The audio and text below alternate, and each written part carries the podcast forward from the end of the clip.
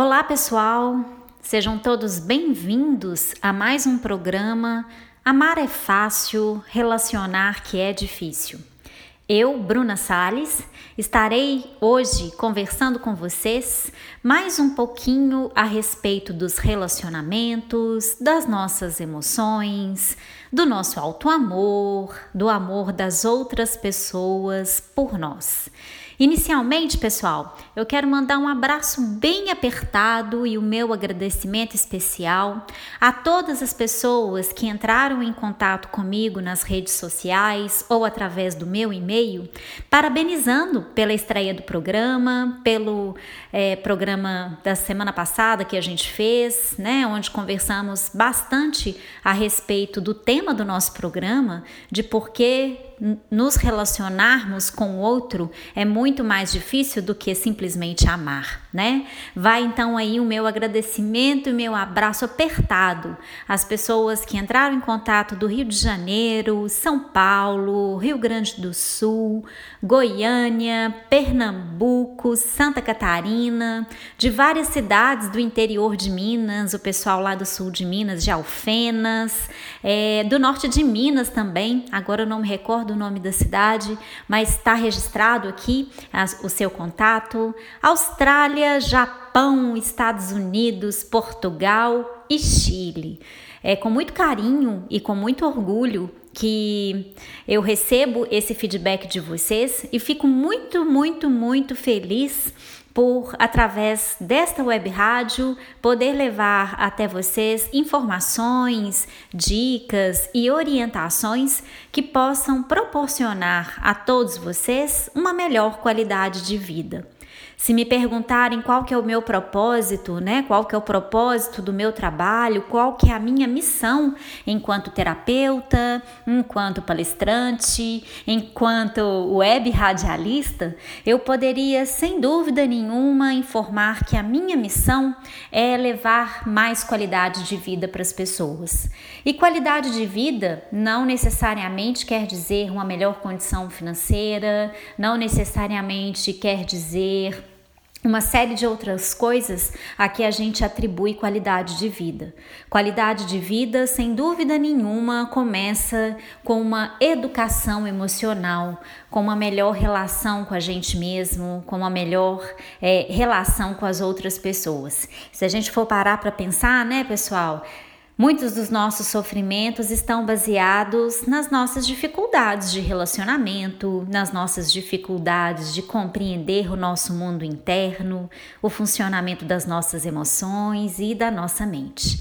Então, Agradecendo bastante a todos vocês, vou repetir aqui os meus contatos. Algumas pessoas entraram em contato através da web rádio, que não conseguiram anotar aí minhas redes sociais e meu e-mail. Vou repetir aí devagarzinho para vocês poderem anotar. O meu Facebook é www.facebook.com barra Bruna Salles. O meu Salles é com I e não com E. Então é S de sapo, A, L de lápis e de igreja, S de sapo. www.facebook.com barra Bruna Salles. O meu Instagram é o arroba Bruna Salles underline terapeuta. Pode me procurar por lá que vocês vão encontrar também várias mensagens que às vezes eu escrevo, outras mensagens que eu encontro pelas redes sociais e acho interessante compartilhar com vocês. E o meu e-mail para quem quiser agendar uma sessão, para quem quiser fazer terapia, lembrando que eu atendo pessoas ao redor do mundo através do Skype. Distância não é problema. Graças a Deus agora a gente tem essa tecnologia que nos permite levar auxílio, levar acolhimento, levar informações úteis a quem quer que seja em qualquer lugar que esteja. Meu e-mail então é brunasalesterapeuta@gmail.com. Repetindo, brunasalesterapeuta@gmail.com. Bom, vamos lá ao nosso tema de hoje, né? É, como dissemos no último programa, hoje a gente vai conversar um pouquinho sobre o alto amor. No programa passado, a gente identificou que para uma relação ser boa, né, é, para que seja um tanto quanto mais possível, digamos assim, nos relacionarmos de uma maneira mais feliz e mais harmônica e mais equilibrada com o outro, é fundamental que o nosso auto-amor esteja presente. Eu vou começar tirando uma dúvida, que pode ser a dúvida de você aí que está me ouvindo e que sempre chega para mim, que é a dúvida de saber diferenciar o que é auto-amor e o que é egoísmo. É um tanto difícil, né, gente? Porque a gente cresce com essa ideia equivocada de que cuidar da gente mesmo é, muitas vezes é sinal de egoísmo. Que no tempo que eu poderia estar cuidando de mim, eu poderia estar cuidando do meu filho, do meu marido, dos meus pais, enfim. A gente cresce com essa ideia equivocada de que estas duas coisas, o cuidado com o outro e o cuidado comigo mesmo, não podem coexistir elas coexistem, elas precisam uma da outra, aliás. Então, é, uma coisa é, que nos é dita é isso, né? De que a gente cuidar da gente demais em excesso é egoísmo, e é um tanto quanto contraditório em relação a outras coisas que também nos ensinam. Como, por exemplo, que se a gente não gostar da gente mesmo, não tem como a gente amar ao nosso próximo. As coisas precisam ser diferenciadas em caixinhas, digamos assim. A cada, coi a cada caixinha, sua coisa. Realmente, se a gente não gostar da gente mesmo, fica muito difícil da gente manter uma relação é, com o nosso próximo, seja essa relação uma relação de casal, uma relação familiar, uma relação amistosa, né? E por que que o alto amor é tão importante dentro de uma relação? Porque uma relação boa é aquela em que não só o amor do outro por mim ou o meu amor pelo outro esteja presente, mas também uma relação onde o meu auto-amor, o meu respeito, a minha valorização por mim mesma esteja presente e de um modo equilibrado com esse amor que eu sinto pelo outro e que o outro sente por mim. Eu costumo dizer, como eu aprendi no meu curso de PNL, é, que a gente possui dois referenciais de amor eu me referencio no amor que eu tenho por, por mim mesma, e isso pode ser chamado de auto-amor, e eu me referencio também no amor da outra pessoa em relação a mim. A gente tem às vezes dois desequilíbrios. Se eu me referencio mais em mim mesma, de um modo desequilibrado em relação ao amor do outro por mim, eu vou caminhar para um egocentrismo, para um egoísmo. E se eu me referencio mais no amor do outro por, um, por mim, de um modo desequilibrado em relação ao amor e ao cuidado que eu tenho por mim mesma, eu vou encontrar pelo caminho, além de uma relação bastante desajustada, né, muitas vezes infeliz, eu vou encontrar pelo caminho um constante sentimento de rejeição e aí você pode estar tá me perguntando aí. Você pode é ótimo, né, gente? É porque eu sou mineira, então vocês vão se acostumando aí com o meu sotaque. Então você pode estar tá aí me perguntando, mas por que, que eu vou encontrar o sentimento de rejeição, Bruna? Porque quando eu estou me referenciando mais no amor do outro por mim do que no meu amor por mim mesma, quando isso está desequilibrado, eu vou querer ter a certeza, como se isso fosse possível, né? É, que o outro me ama. Digo mais, eu vou querer, através do meu comportamento, controlar o mundo interno do outro para que ele me ame, para que ele continue se relacionando comigo. É, muitos de nós, né, aprendemos de uma maneira equivocada, volto a dizer, que é o meu comportamento, a minha forma de ser, que faz com que o outro goste mais ou goste menos. A gente ouve coisas do tipo: nossa, difícil como você é, difícil, dificilmente alguém vai querer relacionar com você, desse jeito você vai ficar sozinha. Assim também como a gente ouve: olha, você está sendo boazinha demais, você está sendo disponível demais. Desse jeito, daqui a pouco você deixa de ser interessante para o outro. É, acontece que o nosso comportamento é, pode sim ter influência dentro da nossa relação. Mas o nosso comportamento não define e não controla o sentimento de amor que a outra pessoa tem por mim. né? É, muitas vezes a gente tenta, como eu disse, através do nosso comportamento, agradar o outro em situações e em contextos que não condizem com aquilo que eu creio, com aquilo que é um valor para mim.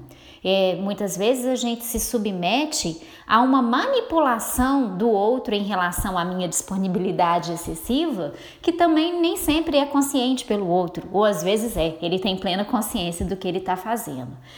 É fato que a gente precisa se adaptar a uma relação, né? Não tem como duas pessoas se relacionarem de um modo equilibrado, de um modo alegre, de um modo feliz, sem que haja, sem que haja concessões, adaptações. Faz parte, somos pessoas diferentes. Relação é isso, são duas pessoas juntas tentando criar um mundo em comum entre elas.